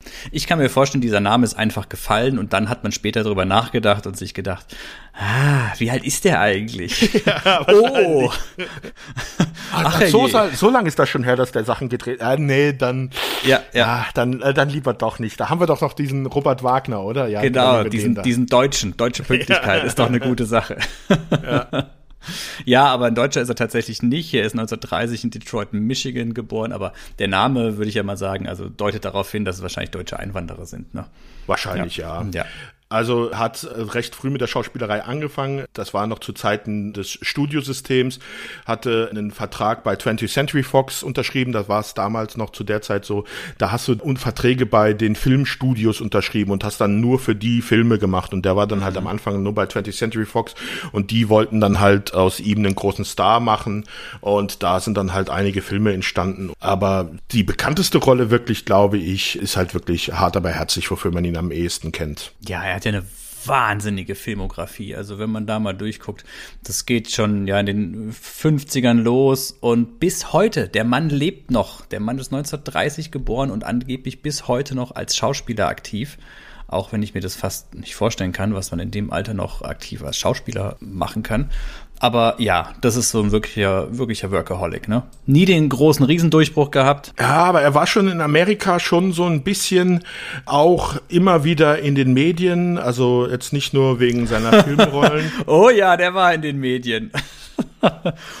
Uiuiuiui. Ui, ui, ui. Man sagte über ihn zwar, er sei mit einer der nettesten Bewohner Hollywoods, aber es gibt da auch so ein paar, ja, wie soll ich sagen, Zeiten in seinem Leben, die etwas düsterer sind. Also er war, der gute Mann war dreimal verheiratet. Er war zweimal mit Natalie Wood verheiratet und Natalie Wood war in den 80ern, Anfang der 80er war das halt auch ein riesen Medienspektakel, weil Natalie Wood nach einem Bootsausflug ertrunken aufgefunden worden ist. Bei diesem Bootsausflug war halt Robin Wagner, ihr damaliger Ehemann und Christopher Walken mit dabei und ja, dieser Todesfall war halt immer sehr mysteriös, ist lange Zeit auch immer mal wieder wieder von der Polizei aufgegriffen worden und erst, äh, ich glaube jetzt Mai diesen Jahres hatte wieder dann das LA Police Department dann verkündet, dass Robert Wagner kein Verdächtiger mehr im Todesfall von Natalie Wood sei.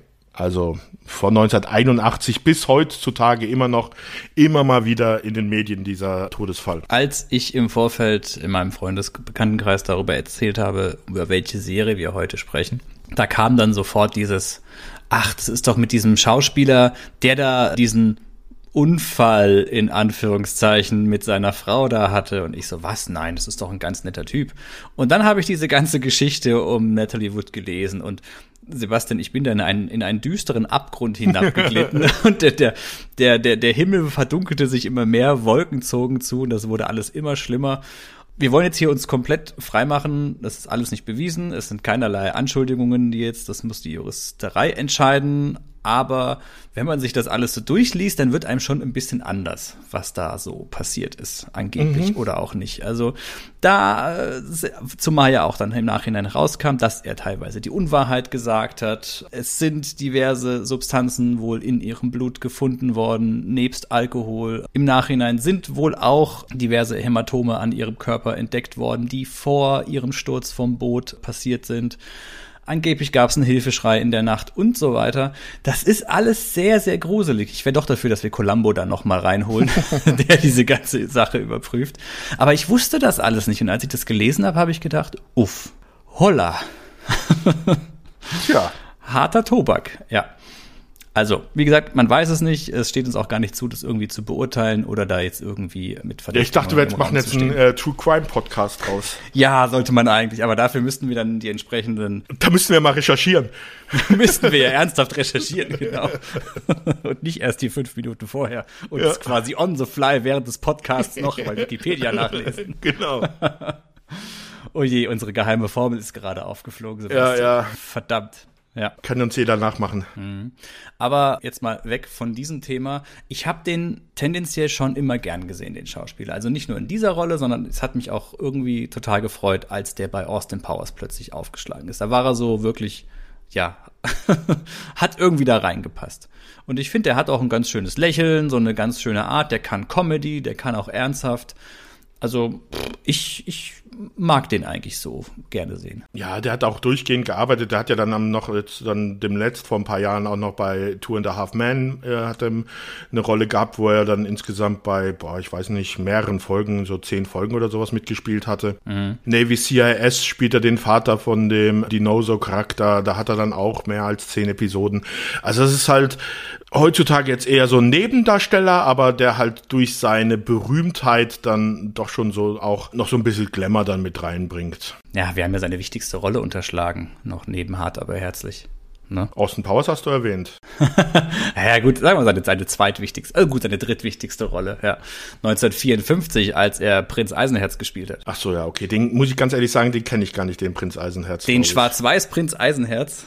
Ja. Also ein großartiger Film. Also als Kind habe ich den, habe ich den wirklich geliebt. Ja, und auch der Rosa-Rote Panther von 63 mit Peter Sellers, da spielt er ja den Neffen vom Panther. Mhm. Auch ein ganz toller Film. Also sollte man, da ist auch, da sieht man auch, warum damals 20th Century Fox ihn dann auch wirklich zu einem Star machen wollte, weil er hatte auch das Aussehen eindeutig. Ja, ja, ja, das ist schon so ein bisschen so ein Prince Charming. Und wie gesagt, der ist heute noch aktiv, lebt noch, also. Ja, ich muss auch ganz ehrlich sagen, bei Hart aber herzlich, ich weiß nicht, welche Person mehr Haarspray im Haar, Haar hatte, also ob, ob Jennifer Hart mehr Haarspray hatte oder eher mehr Haargel.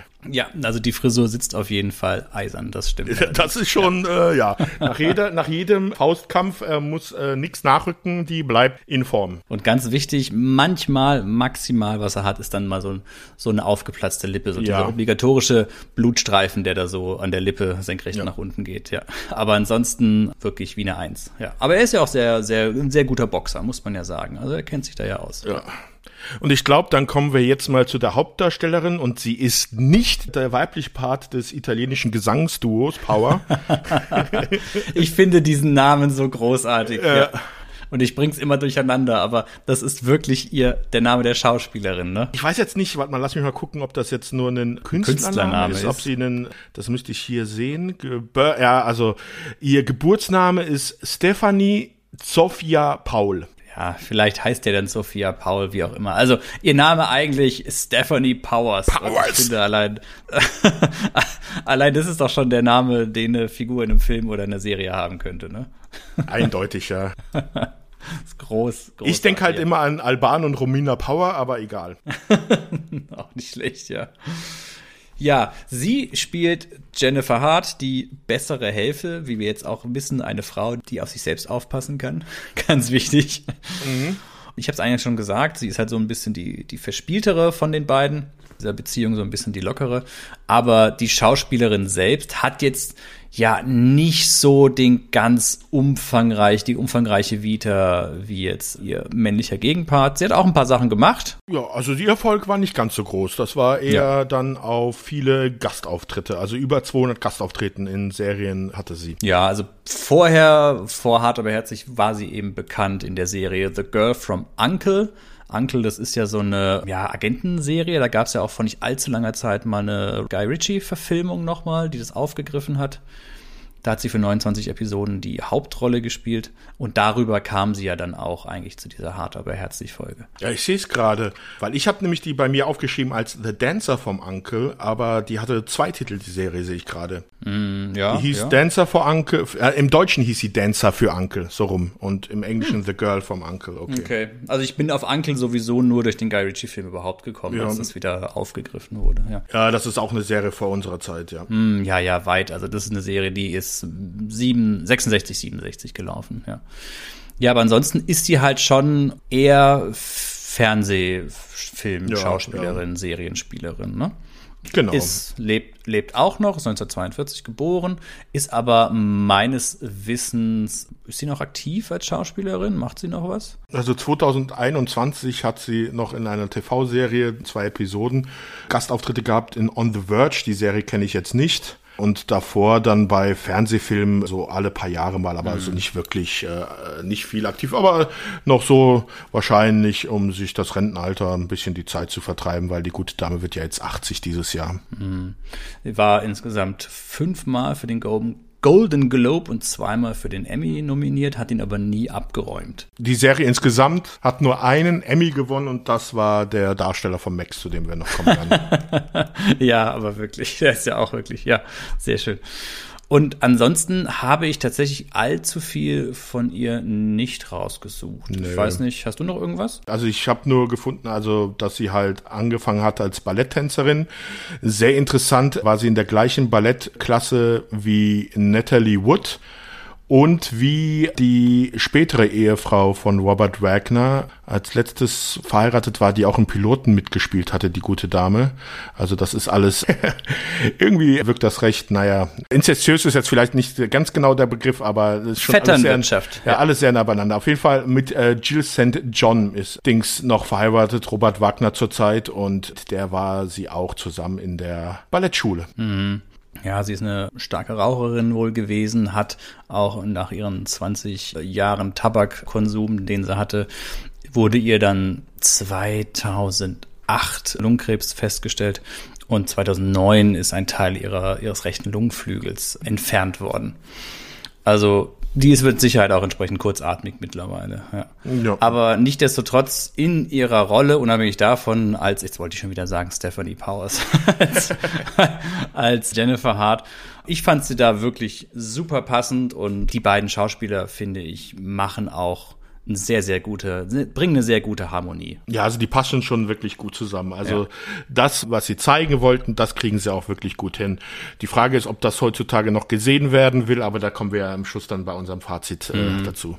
Also ich habe immer so ein bisschen den Vergleich gehabt. Wir haben ja, glaube ich, schon A gesagt, gerade bei Agentin mit Herz, das ist ja auch ein Paar, in Anführungszeichen, wo man auch das Gefühl hat, ja, dann haben die Schauspieler wunderbar miteinander harmoniert. Das nimmt man denen echt gut ab.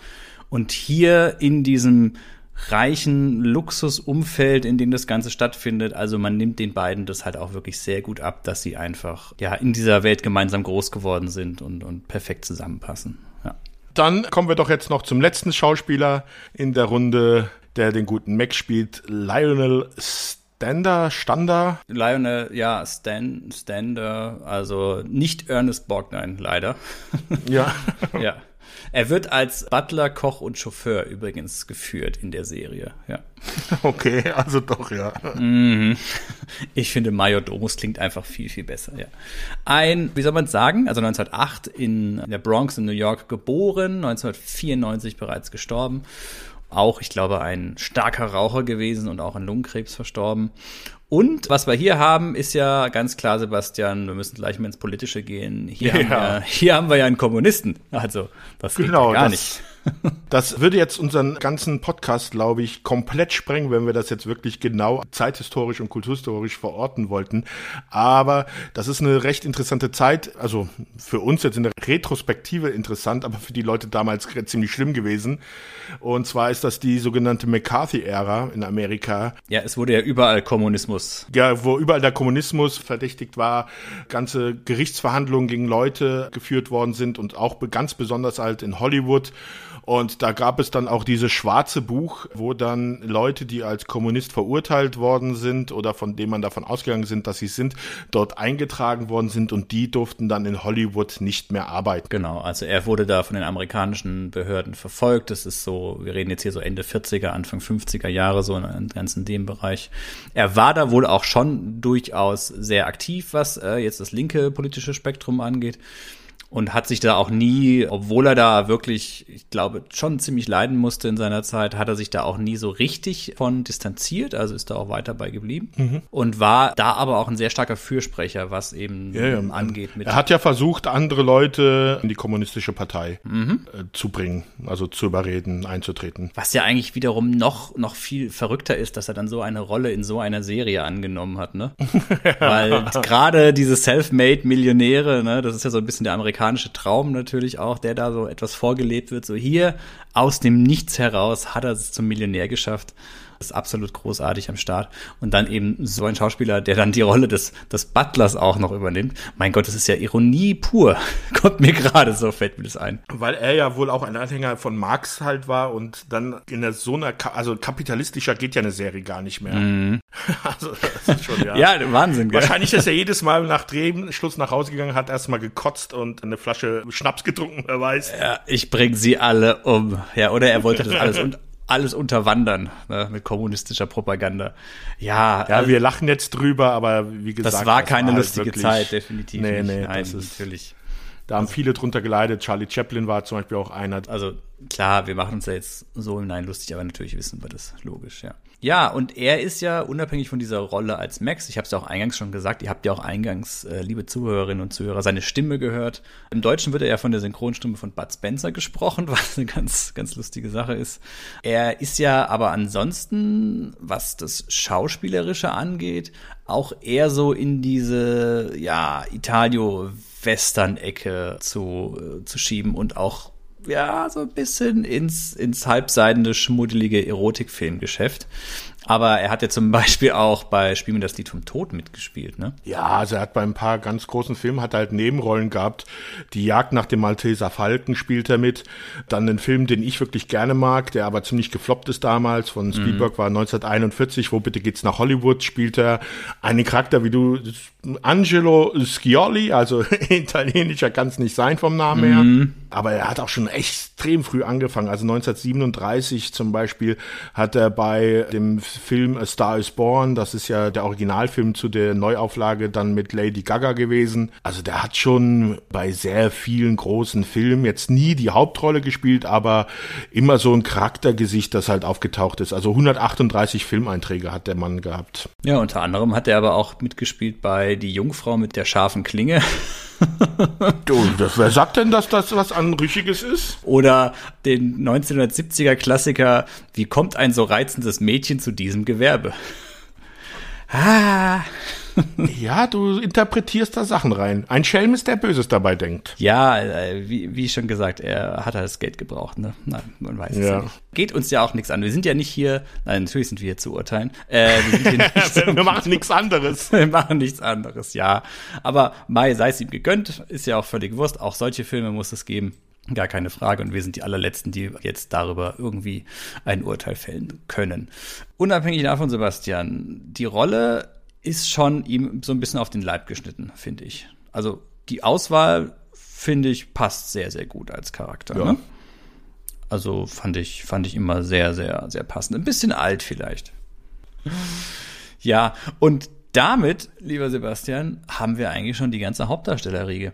Das hat mich nämlich sehr gewundert. Normalerweise hast du bei solchen Serien ja immer noch irgendwie so einen, so einen externen Nebendarsteller, wie zum Beispiel bei, jetzt wollte ich sagen, vier Fäuste für ein Halleluja, aber es ist ja Blödsinn, Trio mit vier Fäusten.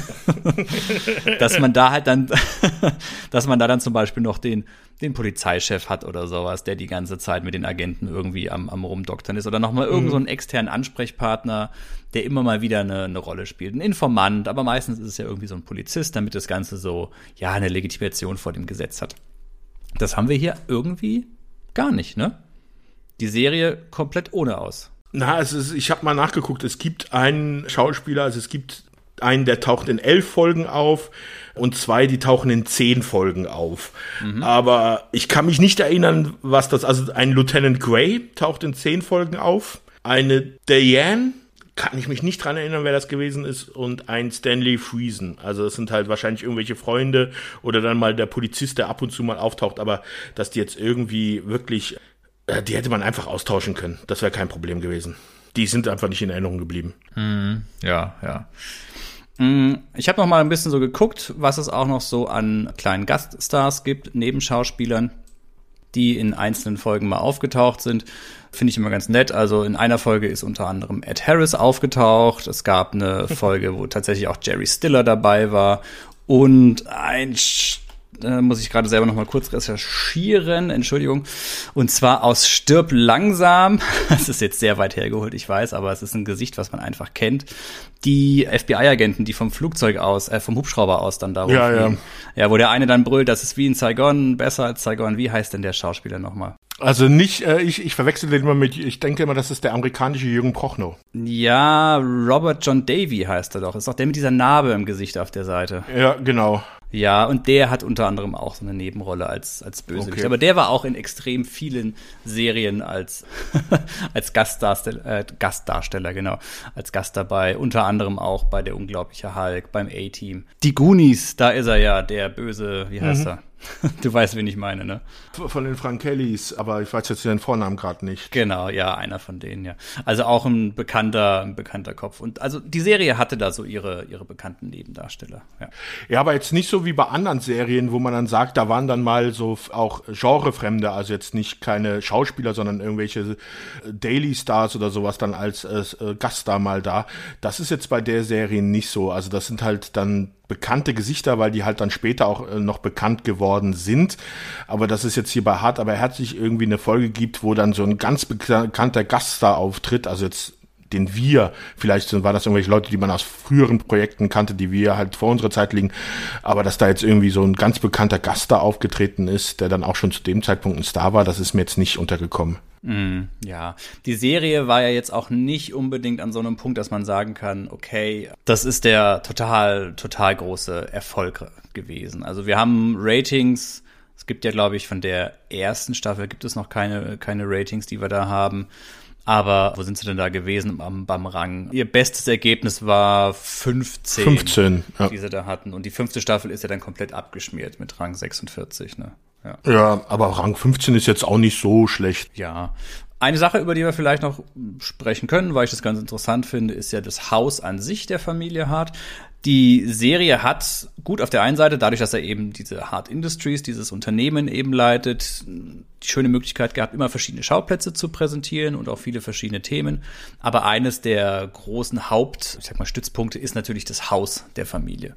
Da gibt es Außenaufnahmen und Innenaufnahmen. Die Außenaufnahmen sind ja von einer recht bekannten Villa müsste ich auch die Namen wieder, glaube ich, die gehörte das, dem Schauspieler Dick Paul. Komme ich da jetzt? Ja, das war ein Bekannter von Robert Wagner und Aaron Spelling. Genau. Und das ist aber, das konnte ich nämlich nicht so ganz evaluieren. Also das waren aber nur die Aufnahmen von außen, ne? Das habe ich jetzt auch nicht so gefunden, weil ich fand das nämlich auch recht interessant, weil darauf, ich weiß nicht, ob du darauf hinaus willst, weil das Haus sieht schon recht luxuriös aus, auch von innen, wenn du dir das anschaust, da diese diese Treppe, diese Treppe, dieser Steinkamin und sowas, das sieht schon sehr edel aus. Aber als ich dann gelesen habe, dass das Haus versteigert worden ist mhm. und das dann einen Preis von 14,6 Millionen Dollar gemacht hat, habe ich mir schon ein bisschen die Kinnlade runtergefallen, weil ich hatte das immer so in Erinnerung, okay, das ist halt so ein Haus, das ist so ein Bungalow-mäßig, also ein Stockwerk.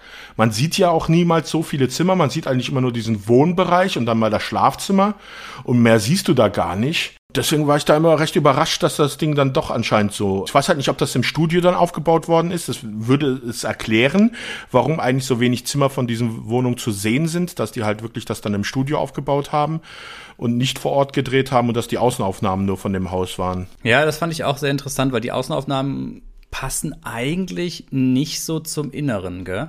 Ja, das ja. ist wirklich, also gerade eben auch mit dieser Empore, die Treppe eben hoch für diese zwei Ebenen. Von außen wirkt es nicht so, als ob das tatsächlich so weit nach oben geht. Aber nee.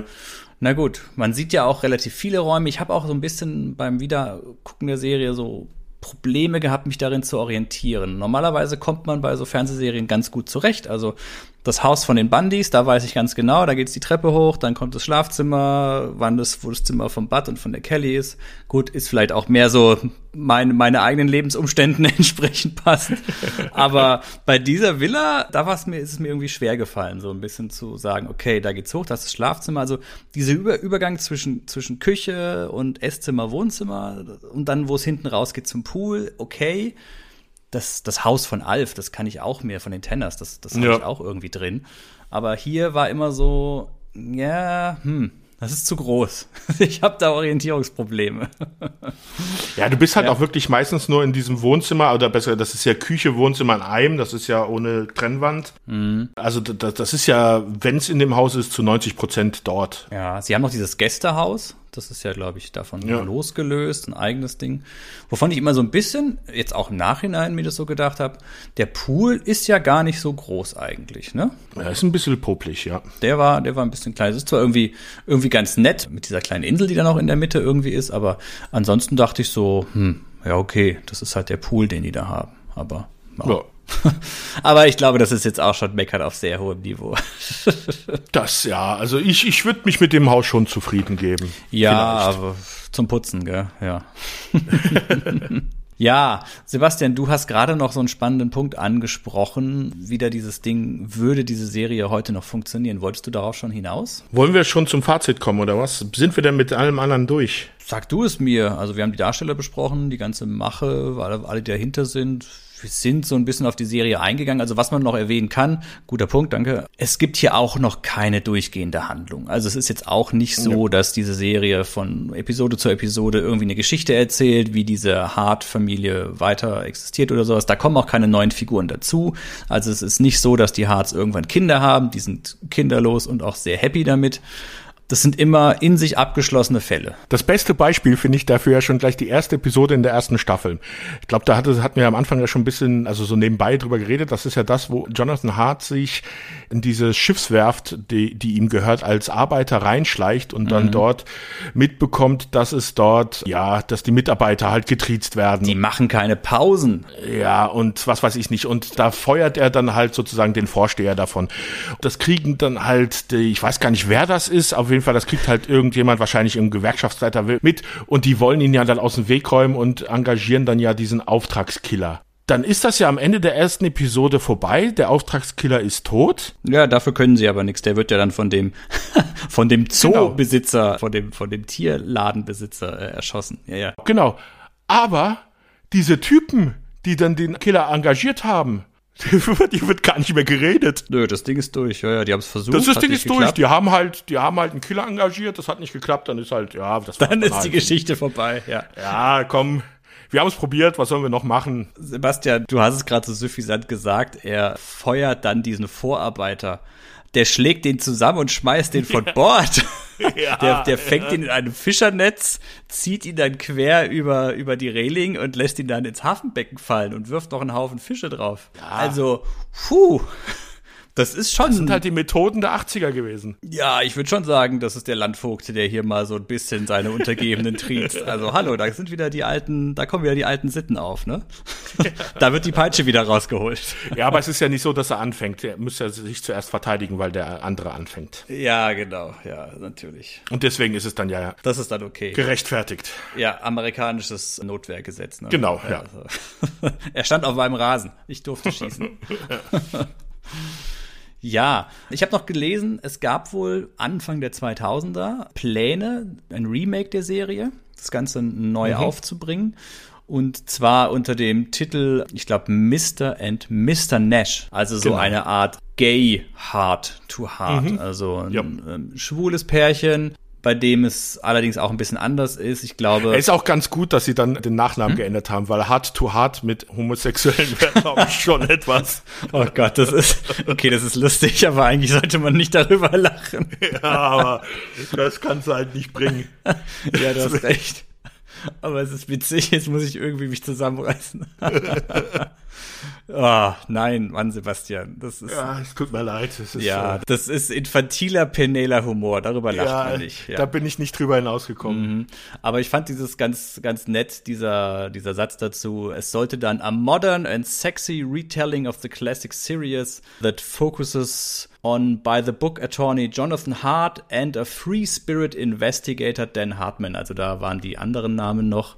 Also ein By the Book Attorney ist dann ein Anwalt, oder? Ja, also By the Book Attorney würde ich sagen, ein Anwalt, der sich halt äh, strikt nach den Regeln arbeitet. Genau, und dann äh, Free Spirited Investigator, also eher so ein Privatschnüffler, der so seine eigenen Regeln macht. Genau. Mhm. Und das Ganze dann eben als, als Paar und sieht jetzt, also steht jetzt nichts davon, dass das dann auch wieder diese Reichtumsgeschichte gewesen wäre, aber man kann wohl davon ausgehen. Aber an sich auch eine, eine schöne Idee, wie ich finde, dass die beiden dann so ein bisschen sich ergänzen und ausgleichen. Aber mhm. aus der Serie ist nie was geworden. Bis heute ist, ist da nicht weiter irgendwas entstanden. Eigentlich relativ schade weil klang doch eigentlich ganz, ganz, ganz nett, ja. Ja, ich weiß nicht. Also das ist, man kann, es viele Sachen, die sich gut angehört haben, waren der größte Müll und es gibt Sachen, da denkst du, sowas kannst du auch nicht produzieren und am Schluss ist das ein absoluter Hit und ist auch super. Also, na, also immer schwer zu sagen. Dass du immer gegen Game of Thrones hast, ich weiß nicht. Ja, aber da können wir doch gleich direkt schon zum Fazit gerne übergehen, beziehungsweise auch zu dem Gedanken oder zu der Frage, mhm. würde das heute noch funktionieren? Kann man sich das heute noch ansehen? Du hast dir dazu Gedanken gemacht? Ja, also dann will ich mal anfangen. Also ich glaube, dass das heutzutage ein bisschen problematisch ist. Natürlich, Krimiserien gehen immer, auch dass das ermittelnde Paar ein Pärchen ist oder verheiratet ist und dass das alles da gut funktioniert. Das fun dürfte wahrscheinlich auch nicht das Problem sein. Nur müsste es halt heutzutage sein, dadurch, dass wir durchgehende Handlungen haben, also dass die weitererzählt wird, müsste halt da irgendwie wahrscheinlich was mit reingearbeitet werden, dass es halt auch mal ein bisschen kriselt in der Beziehung, weil sonst wäre das, glaube ich, heutzutage zu langweilig. Aber wo ich das größere Problem sehe, ist halt einfach das Metier, in das das spielt, halt dieses stinkreichen Metier. Das ging halt in den 70er und 80ern noch in den Serien, wo du ja halt massig hattest. Du hattest Dallas mit den Ölmagnaten, Denver Clan, da weiß ich gar nicht, wie sie ihr Geld verdient haben. Falcon Quest, die ihren Wein abverpanscht haben oder was weiß ich nicht. Aber da war das ja ganz normal, reich und schön, die Daily Soaps und sowas. Ich glaube, dieses Metier, dieses der Reichen und der Schönen, das funktioniert heutzutage, glaube ich, nur noch in Soaps und selbst da ein bisschen problematisch und in normalen Serien, das ist einfach, nee, das ist nicht mehr der Zeitgeist. Also das funktioniert nicht. Wenn da, es ist meiner Meinung nach auch zu Recht, aber das ist, ist jetzt politisch. Ich will jetzt hier nicht mal eine linken Parolen rausschmeißen, von wegen, dass die Reichen zu reich sind und die Armen zu arm. Aber ich glaube, Lionel Stender wäre stolz auf dich. Ja, aber ich glaube, das ist einfach in der in der großen Gesellschaft wird das zu kritisch aufgefasst, als dass du das wirklich äh, so eine Krimiserie in so einem Metier spielen lassen könntest. Und das ist auch das Problem, was ich bei der Serie habe, wenn ich sie mir heutzutage angucke. Es ist halt schon äh, extrem großkotzig. Ja, war aber damals mit Sicherheit nicht beabsichtigt. Ne? Also du hast es ja selber gesagt, es war natürlich auch die Zeit der großen Familiendynastien dieser Serien und da war das halt alles mit dem mit dem Reichtum. Damals wollte jeder einfach wirklich die, dieses Reichtum auch so haben und so ausleben. Dieses, ah, guck mal, ich habe hier die Million, ich, ich schmeiß das Geld raus für einen Jet und flieg dann mal nach, was weiß ich nicht wohin, weil ich da drauf Bock hab oder sowas. Da ist einfach, glaube ich, der Zeitgeist heutzutage ein bisschen anders. Natürlich gibt's mhm. die Leute immer noch, sonst würde sich kein Lamborghini oder was was weiß ich nicht verkaufen.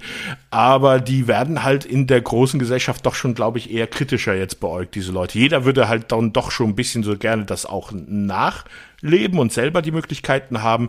Aber äh, aber es wird schon kritischer hinter, hinterblickt, glaube ich. Ja, es kann natürlich sein, dass eine Serie, die in der Form dass das niemand abnimmt. Dass die, die sind reich, die sind gut aussehend, die sind auch noch gute Menschen, also wirklich, wirklich gute Menschen. Die haben keine Probleme, die haben eine perfekte Beziehung.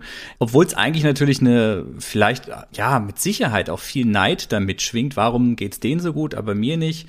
Die haben doch mit Sicherheit auch ihre Probleme, keine Ahnung, und ihr Geld, das stimmt sowieso nicht, wahrscheinlich alles irgendwie illegal, bla bla. Dass das bei einem breiten Publikum unter Umständen, ja, ja, mit Sicherheit nicht mehr so ganz angenommen wird. Da fällt mir ein, das sollte dann vielleicht eher so wie die, wie heißt, äh, die, die aktuelle Johnny Depp-Geschichte laufen, ne? Dann gleich so eine, so eine richtige Hardcore-Serie, jo Johnny Depp und wie heißt sie, Amber, Amber, Amber Heard. Amber Heard, genau, ja. Also wo, wo, wo es dann Heard Hard geht es ja nicht so weit. Wo es dann direkt zur Sache geht. Sowas würde vielleicht heute dann wieder funktionieren, so ein abgefucktes Game of Thrones Setting vielleicht noch und, und gut ist. Ja, also ich glaube, du kannst es schon machen, wenn die Charaktere wohlhabend sind. Wohlhabende Charaktere, das funktioniert noch. Ich sag nur zum Beispiel das Beispiel Castle. Das ist ja auch ein Autor, der recht erfolgreich ist, viel Geld hat und das funktioniert. Hart, aber herzlich ist halt wirklich absolut over the top. Ja, es ist, es ist sehr unrealistisch aber ich glaube, die Serie will auch nicht realistisch sein, wollte sie damals nicht unbedingt. Ich glaube, und das finde ich, merkt man auch in den einzelnen Episoden, die ja teilweise wirklich hammerharte Themen haben. Also da kommen ja auch permanent Leute zu Tode.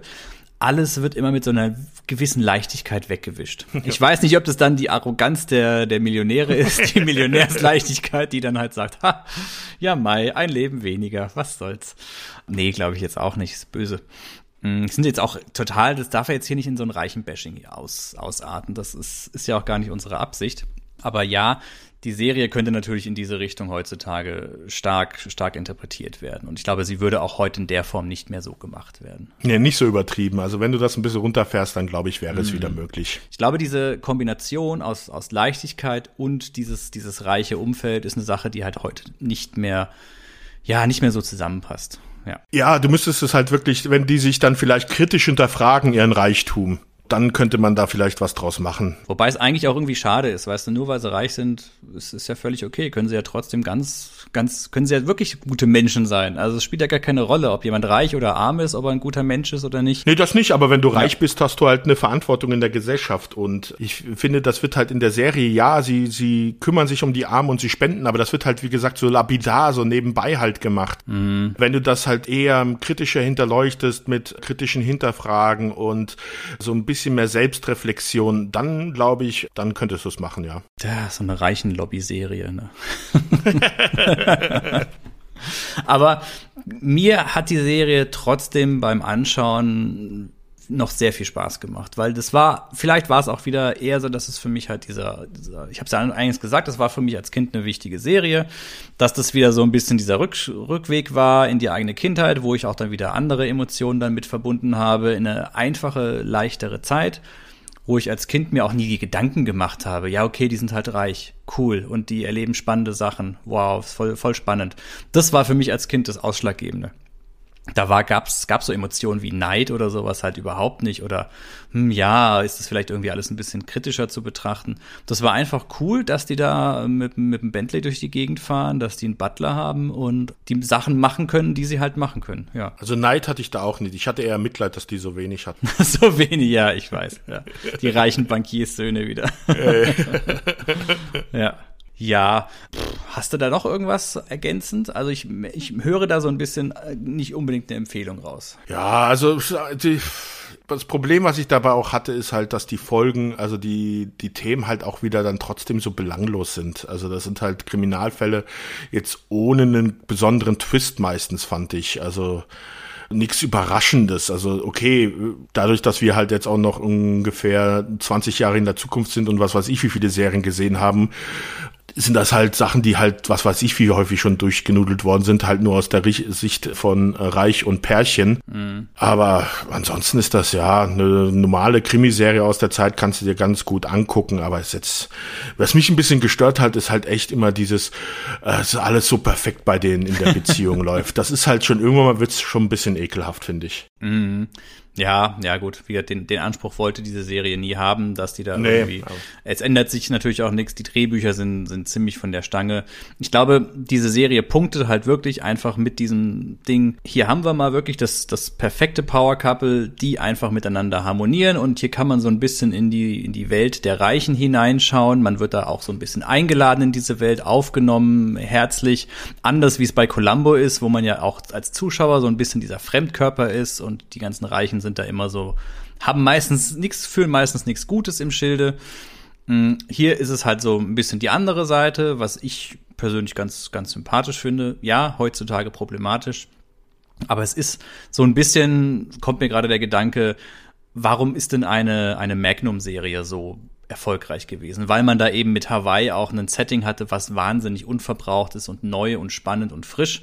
Und so finde ich, ist diese Mischung mit, ja, fast schon so ein bisschen Comedy, leichten, lockeren Kriminalfällen und das Ganze aus so einer reichen Perspektive, sage ich mal, ist auch was, was so halt in der Form nicht da war. Und die Serie mit fünf, mit fünf Staffeln und dann diesen ganzen Reunion-Filmen, von denen habe ich keinen einzigen gesehen. Weiß nicht, ob sie da vielleicht dann, das waren ja dann schon die 90er, ob da vielleicht. Ja, das ist, ja, ich habe einen gesehen, das ist schon, ja. Auch nix. Nix. Nee, ist nix wirklich was. Hätte, hätte ja sein können, dass es da vielleicht mal ein bisschen zeitgemäßer aufgegriffen wurde. War ja dann schon über zehn Jahre dann später. Aber gut, dann ist es halt so und entweder fährt man drauf ab und sagt, okay, das Setting kann ich so als in sich geschlossenen Groschenroman so ein bisschen genießen. Oder ja, ich setze dann natürlich moderne Maßstäbe an und dann fällt es alles innerhalb kürzester Zeit in sich zusammen. Ganz, ganz klar. Ja. ja. Haben wir noch was oder war's das? Tja, ich glaube, das war's. Okay. Wunderbar. Dann, Sebastian, bedanke ich mich bei dir. War schön, mal wieder über eine alte Serie meiner Kindheit zu sprechen. Dann merken wir, wie alt wir sind. Ja, es, uns, uns geht der Stoff nicht aus. Das stimmt allerdings. Es kommt eher mehr nach und die Jahre verfliegen eher sehr viel schneller, als man hier die Sachen besprechen kann. Das ja. Aber liebe Zuhörerinnen und Zuhörer, wir bleiben dran. Keine Sorge. Wir, wir arbeiten uns durch diesen riesigen Serienberg durch. Bis wir alle besprochen bis haben. Bis wir alle besprochen haben. Jede einzelne. Und dann, und dann gehen wir dann gehen wir, nee, ich, ich war, war am überlegen, eigentlich können wir auch schon anfangen, Serien aus den 2000ern zu besprechen, ne? Das sind dann auch schon, auch schon Die über sind auch schon 20, 20, Jahre her. ja, ja. Ja, ja, das ist auch schon lange her. Naja, Ja, bevor es jetzt ganz traurig wird. Dann wollen wir euch mal nicht länger aufhalten. Ich bedanke mich auch bei dir, Dominik. Es war wie, wie immer eine Qual. Äh, nein, es war wie immer sehr schön mit dir. Ich bedanke mich auch bei unseren ZuhörerInnen. Wünsche euch eine schöne Zeit. Bleibt gesund und bleibt uns. Tschüss. Ciao.